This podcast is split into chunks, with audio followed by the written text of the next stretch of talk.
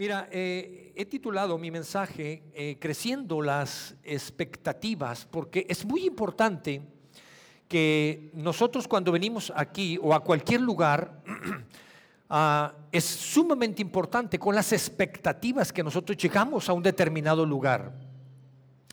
Y e independientemente de, lo, de, la atmósfera, independientemente de la circunstancia que pueda estar pasando, de lo que suceda, nosotros, la actitud que tomemos, la expectativa que traigamos, contribuye de una manera sumamente importante.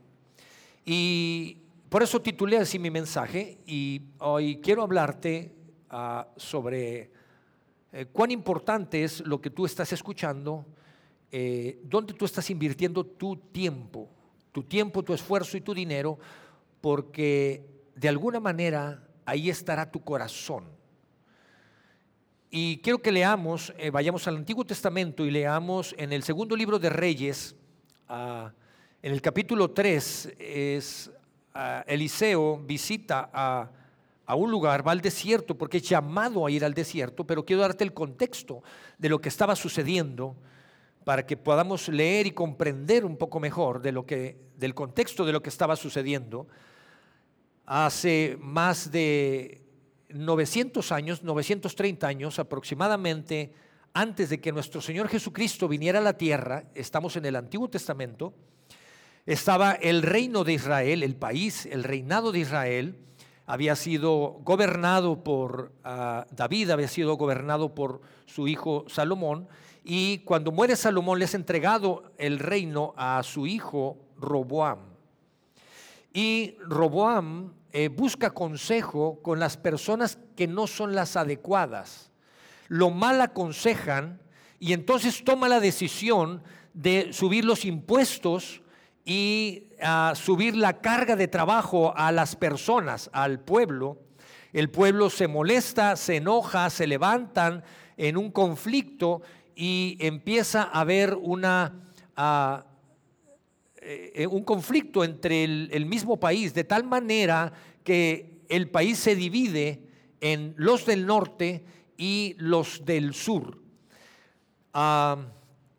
el país del norte eh, se conserva su nombre llamado Israel, se sigue llamando Israel, y los del sur se llaman ahora Judá, porque había una ciudad llamada Judá. Y este conflicto, esta división del país duró muchos años, alrededor de 300 años, y sucedieron muchas cosas en ese tiempo, de tal manera que hubo diferentes personas que gobernaron ambos, ambos reinos. Pero lo que quiero resaltar aquí, quiero hacer un paréntesis en lo que quiero, en el mensaje que quiero dar hoy, y regreso al punto que es tan importante, que es lo que tú estás escuchando, ¿De quién estás recibiendo consejo? ¿Con quién, ¿Con quién te estás juntando? Decían las abuelitas, ay, mi hijito, dime con quién te juntas y, dirá, y diré quién eres, o algo así, ¿no? Había el dicho de las abuelitas. David había escrito el Salmo número uno. los salmos empieza, el Salmo uno empieza, alguien se lo sabe, el Salmo uno empieza diciendo, bienaventurado, es decir, bendecido, dichoso aquel que no anda en consejo de malos. Bendecido, dichoso aquel que no anda en camino de pecadores. Bendecido, es dichoso, es bienaventurado aquel que no se sienta en la silla de los escarnecedores. Es decir, aquel que no se sienta a hacer negocios con personas que no aman a Dios, que no están en el mismo sentido que ellos. Y entonces el Salmo escribe y dice, es más, es, aquel que ama la palabra de Dios, aquel que se deleita en la palabra de Dios, ese es bendecido, ese es bienaventurado, ese es dichoso. Y esa persona que se deleita en la palabra de Dios, esa persona que medita en la palabra de Dios, esa persona va a ser bendecida, va a ser como un árbol que es plantado junto a ríos de aguas que fluyen.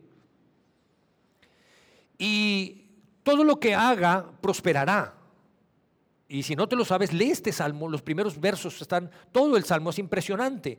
Pero David empezó los salmos escribiéndolo y su nieto, que es el que estaba gobernando, Roboam, es lo primero que hizo, recibir el consejo de aquellas personas que no eran las adecuadas, de tal manera que el reino del norte fue, lo dirigió a separarse de los principios de Dios y empezaron a pecar. Él dirigió a la nación en un rumbo eh, que se extravió de los principios de Dios, pecaron y no iba bien, no les iba bien. El reino del sur, dirigido a por otra persona, eh, mantuvieron los principios de Dios, se siguieron guiando por los principios de Dios. Años después, hay un hombre que está al frente del reino del norte Israel, ah, llamado Acab. Y hay un hombre que está dirigiendo el reino del sur, llamado Josafat. Cuando el reino del norte se ve amenazado por otro reino para ser invadido y gobernado, este rey Acab viene con el rey Josafat y le dice, necesito tu ayuda, yo sé que tu Dios es poderoso, yo sé que tu Dios te escucha, necesito que me ayudes porque me van a invadir. Este se enlaza, se gancha con él, accede y ambos salen a pelear al desierto contra los moabitas. ¿Me está siguiendo? ¿Qué pasa entonces? cuando Eliseo es mandado a llamar, cuando se ven en el desierto, que están sin comida, que están sin agua, están muriendo de sed y de hambre, hay alguien que dice, no habrá una persona que pueda darnos una palabra de Dios y que nos ayude. Y entonces mandan llamar a Eliseo. Y este es el contexto de lo que estaba sucediendo en estas dos naciones para que ahora lo que leamos, vayamos a leer segundo libro de Reyes, en el capítulo 3, voy a leer el verso 14. Entonces Eliseo cuando llega ahí al desierto, se dirige a el rey del norte, se, se dirige a Acab, y le dice, Eliseo replicó, le juro que si no fuera por el respeto que le tengo a Josafat, rey de Judá, ni siquiera le daría a usted la cara tan cierto como vive el Señor Todopoderoso a quien sirvo. Eso es tremendo. Cuando, ah, cuando Eliseo llega y se da cuenta de lo que estaba sucediendo, Eliseo se molestó y le dijo, ¿por qué te, ¿por qué te entrelazaste con él? ¿Por qué hiciste vínculos con él?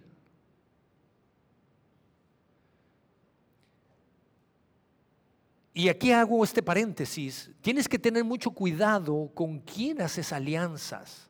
No estoy hablando de tratos comerciales, estoy hablando de que te sientes a hacer sociedades con personas perversas y malvadas. Tú vas a decir, es que es buena persona, pero tú no sabes, o sea, tú tienes que conocer cuál es la intención de su corazón. ¿Me estoy explicando? Eliseo lo que estaba diciendo es cuestión de tiempo. Cuando tú haces alianzas con personas que no están en el mismo camino que tú, es cuestión de tiempo para que sus batallas se conviertan en tus batallas. Es cuestión de tiempo para que sus problemas se conviertan en tus problemas. Y es lo que Eliseo estaba testificando en ese momento. Por eso se molestó Eliseo. Josafat ¿Por qué hiciste una alianza con un hombre perverso que está su corazón separado de Dios? Sus problemas se van a convertir en tus problemas. Por eso estás en el desierto. Y tu ejército que ama a Dios, que son hijos de Dios, están muriendo de hambre y de sed. Porque sus batallas se convirtieron en tus batallas. ¿Dónde estás invirtiendo tu tiempo? ¿Con quién estás invirtiendo tu tiempo? ¿Qué es lo que estás escuchando? Por algo Dios inspiró a que se escribiera el Salmo 1 y empezara así.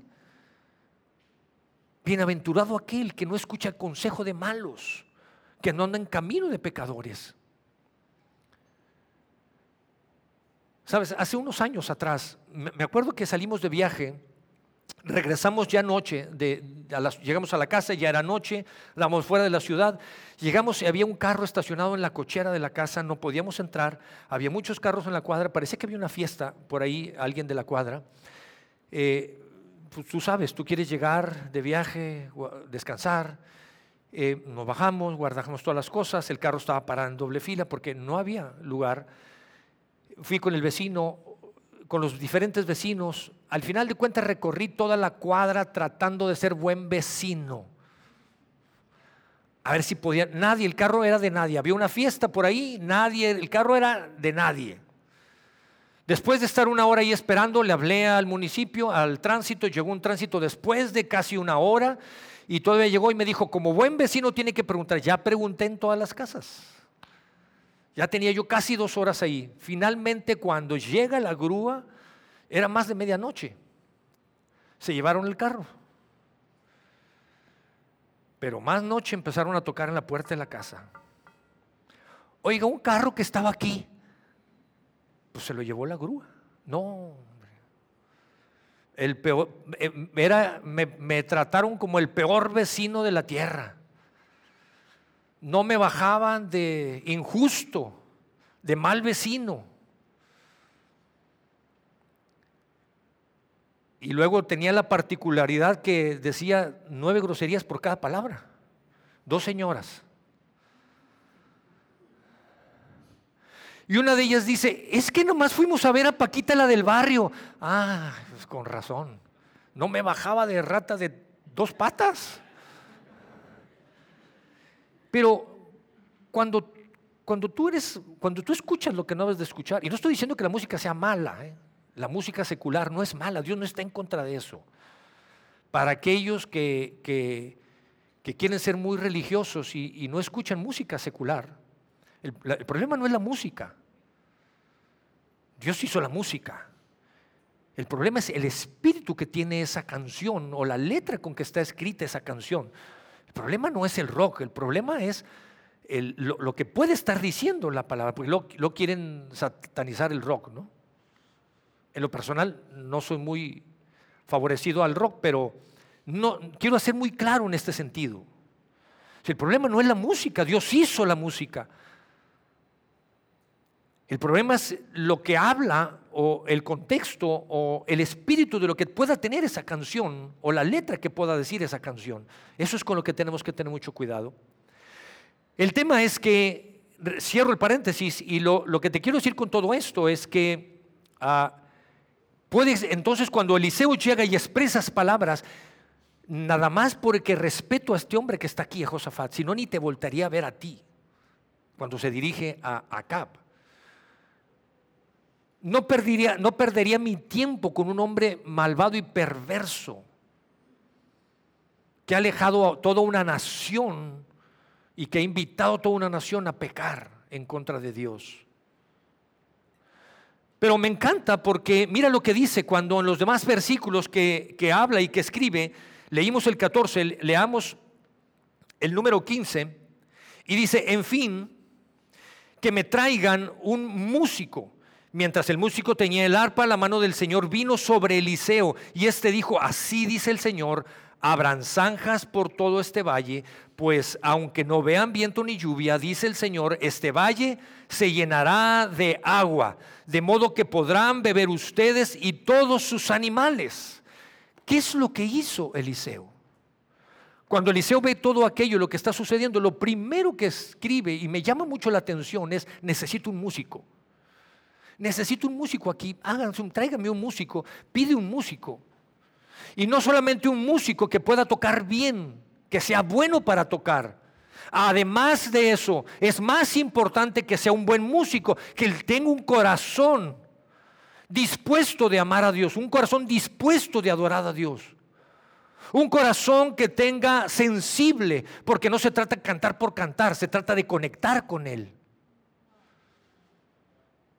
Un músico que tenga la sensibilidad, que tenga el corazón adecuado, porque lo que él toque va a influir. Porque la música influye en el alma. La música toca las emociones. Toca el alma. Entonces lo primero que está haciendo Eliseo, lo primero que hace es tráigame un músico, un músico que tenga el corazón adecuado y un músico que se ponga a tocar. Y esto es impresionante porque lo que está haciendo Eliseo, lo que está buscando Eliseo hacer con eso, cuando el músico empieza a tocar, lo primero que suelta Eliseo, las palabras que dice, lo que leímos ahorita es que el Espíritu de Dios vino sobre Eliseo. Y entonces, después de esto, Eliseo habla y dice, ahora sí, las tinajas o donde han guardado el agua mientras están en la guerra aquí en el ejército no va a ser suficiente. Es más, abran zanjas, porque aunque ustedes no vean viento ni vean lluvia, Dios va a bendecir con lluvia. Y lo suficiente, porque eso no, no completarán con eso, abran zanjas, porque las necesitarán. La música, lo que está diciendo Eliseo es que la música, la adoración, porque puso un músico a levantar una adoración a Dios, una alabanza a Dios. Y lo que está haciendo es limpiar la atmósfera, preparar la atmósfera. La alabanza y la adoración preparan el escenario para un milagro de Dios tu alabanza y tu adoración van a preparar el escenario para los milagros de Dios. Entonces te vas a dar cuenta lo que representa y lo que significa la adoración y la alabanza a Dios. Este no es un tema de estadísticas para ver cuántos llegaron temprano y cuántos no llegaron temprano. Este no es un tema de convencerte, no estamos en la primaria ni en la escuela para ponerte una estrellita en la frente si llegas temprano. O como en las empresas tienes un bono de puntualidad y asistencia. ¿Alguien sabe de lo que estoy hablando? A nadie le pusieron estrellitas por lo que va aquí en la primaria. O no es un tema, no es un tema de puntualidad ni, ni, decir se ve más bonito cuando arrancamos todos a tiempo. Es un tema de lo que representa la alabanza y la adoración. Entonces, lo primero que Eliseo hace, cuando viene y ve el contexto de lo que está sucediendo, él dice, yo necesitamos, necesitamos limpiar esto. Ahora, te estoy hablando del contexto de lo que había sucedido con Acab y con Josafat. Pero el propio Eliseo traía su contexto de, lo que, de dónde venía él. Cuando Eliseo fue llamado, cuando Eliseo iba en camino para ese lugar, en, el camino se encontró un montón de muchachos, 42 muchachos que estaban ahí. En el capítulo anterior, en el capítulo 2, la Biblia dice que cuando Eliseo iba en camino había un montón de muchachos, 42 muchachos. Y cuando Eliseo pasa por ahí se empiezan a burlar de él. Y empiezan a gritarle, viejo pelón, viejo calvo. Anda viejo, Eliseo estaba pelón por lo que parece, lo que narra la escritura. Y se empiezan a burlar de él.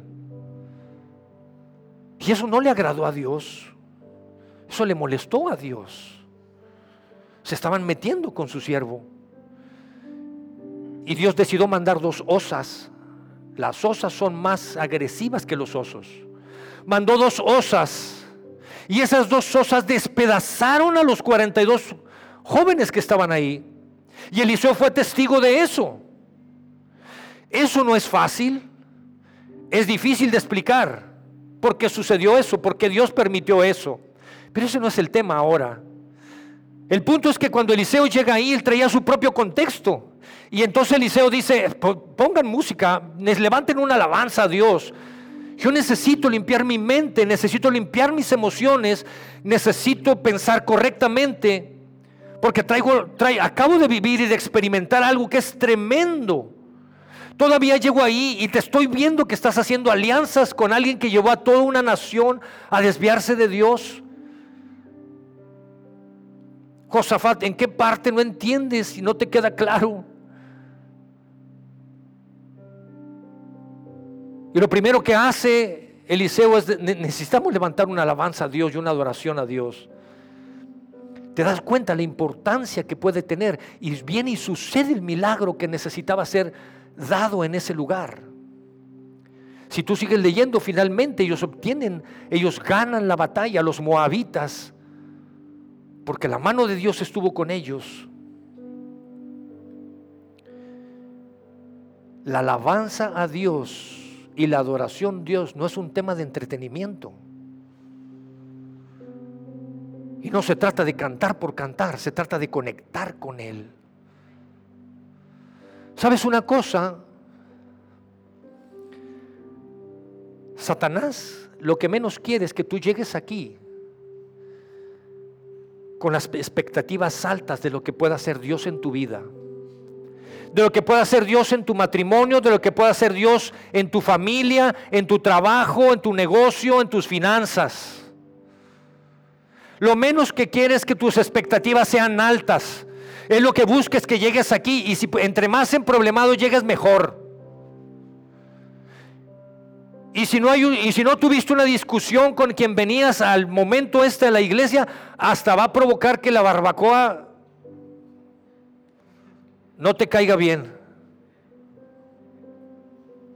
Lo que menos quiere es que tú puedas llegar a este lugar y que puedas limpiar tu mente. Él quiere que tus emociones estén enfocadas en otra parte, pensando en otra, en otra parte. ¿Cómo voy a decidir hacer otras cosas?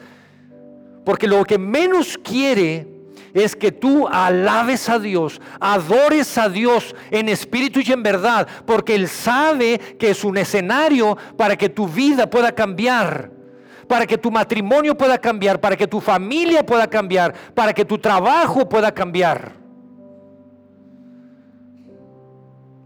Él lo sabe perfectamente bien. ¿Y sabes por qué lo sabe? Porque Él era el que dirigía la alabanza en el cielo. Porque Él era el que organizaba la alabanza a Dios en el cielo. Y Él veía cómo se le entregaba a Jesús toda la adoración y la alabanza. Y a Él no se le entregaba nada. Y él dijo, yo organizo todo esto. Yo organizo esta adoración, esta alabanza, yo no recibo nada, yo la quiero recibir. Y entonces fue expulsado del cielo. Él sabe la importancia que tiene cuando tú decidas alabar a Dios, honrar a Dios, adorar a Dios. Él sabe el impacto que tiene. Por eso quiere revolver tus emociones y enfocarlas en otras cosas, tus pensamientos. Él lo sabe perfectamente bien. Quiere quiere crear confusión en tu vida.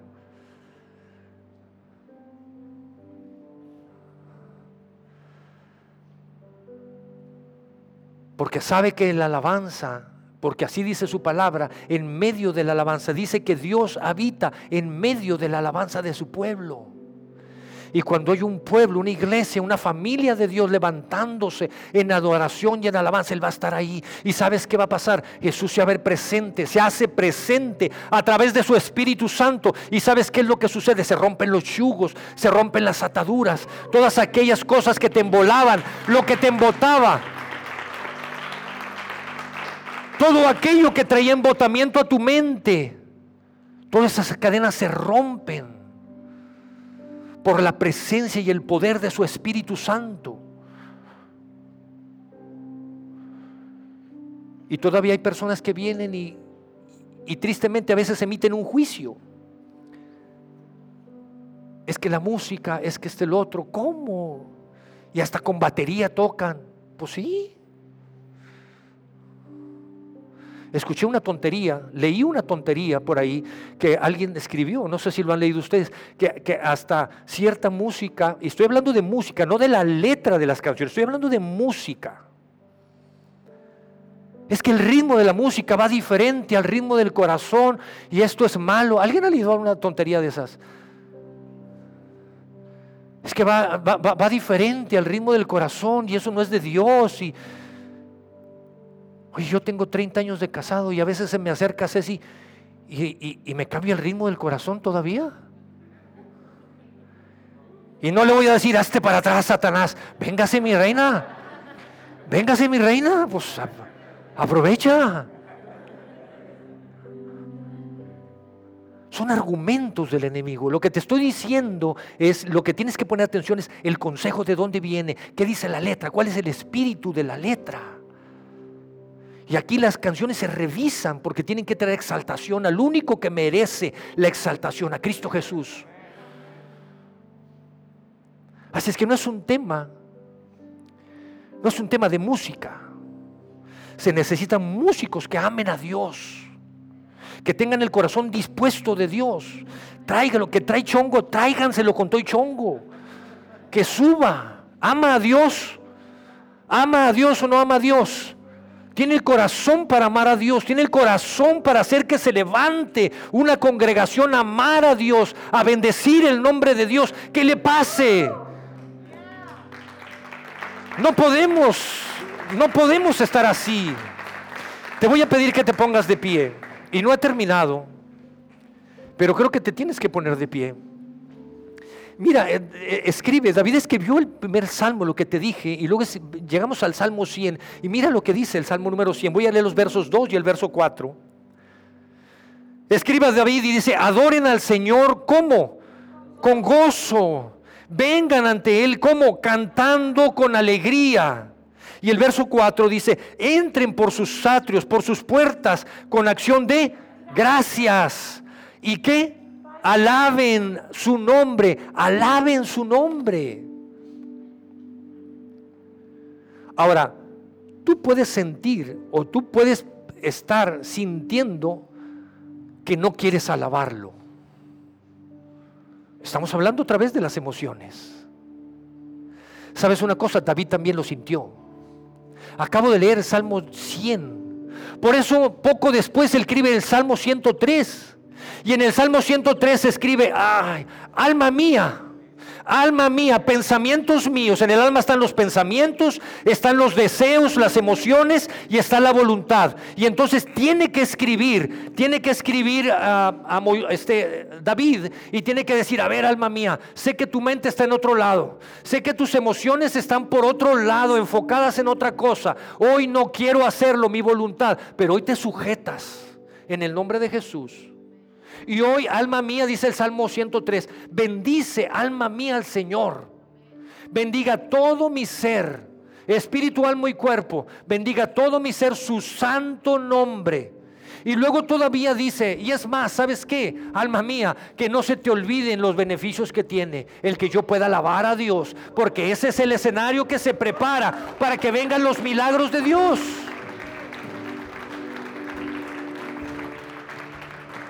La alabanza y la adoración es tan importante que cuando Jesús está en la tierra y viene Satanás y lo empieza a tentar en el desierto, lo primero que le dice es, mira Jesús, ¿puedes ver todos esos reinos que están ahí? Los reinos, todo se le había entregado al ser humano. Dios se lo entregó en el huerto, Dios se lo entregó cuando estaba ahí. Tú vas a señorear todo esto. Peca, es destituido el hombre. Y Satanás dice que es el príncipe de este mundo. Por eso cuando está Satanás delante de Jesús le dice, mira Jesús, todos esos reinos van a ser tuyos, ¿los ves?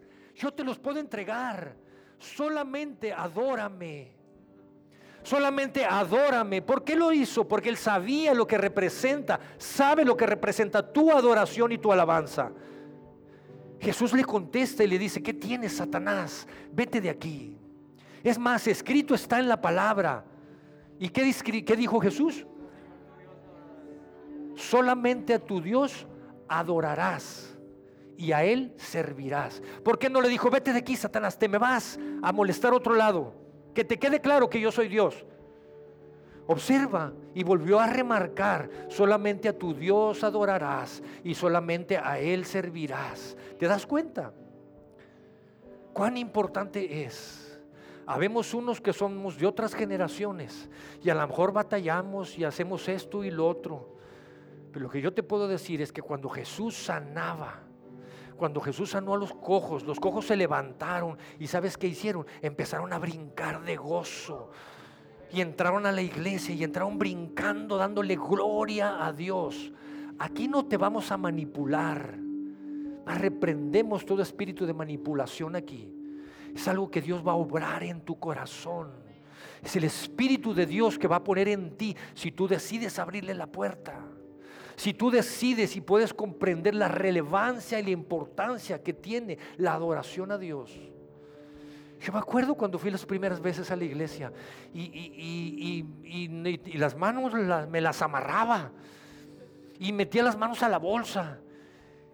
Y sí juzgué a las personas, estos locos que tienen, hombre. Pero cuando experimentas la libertad que Dios da en tu corazón,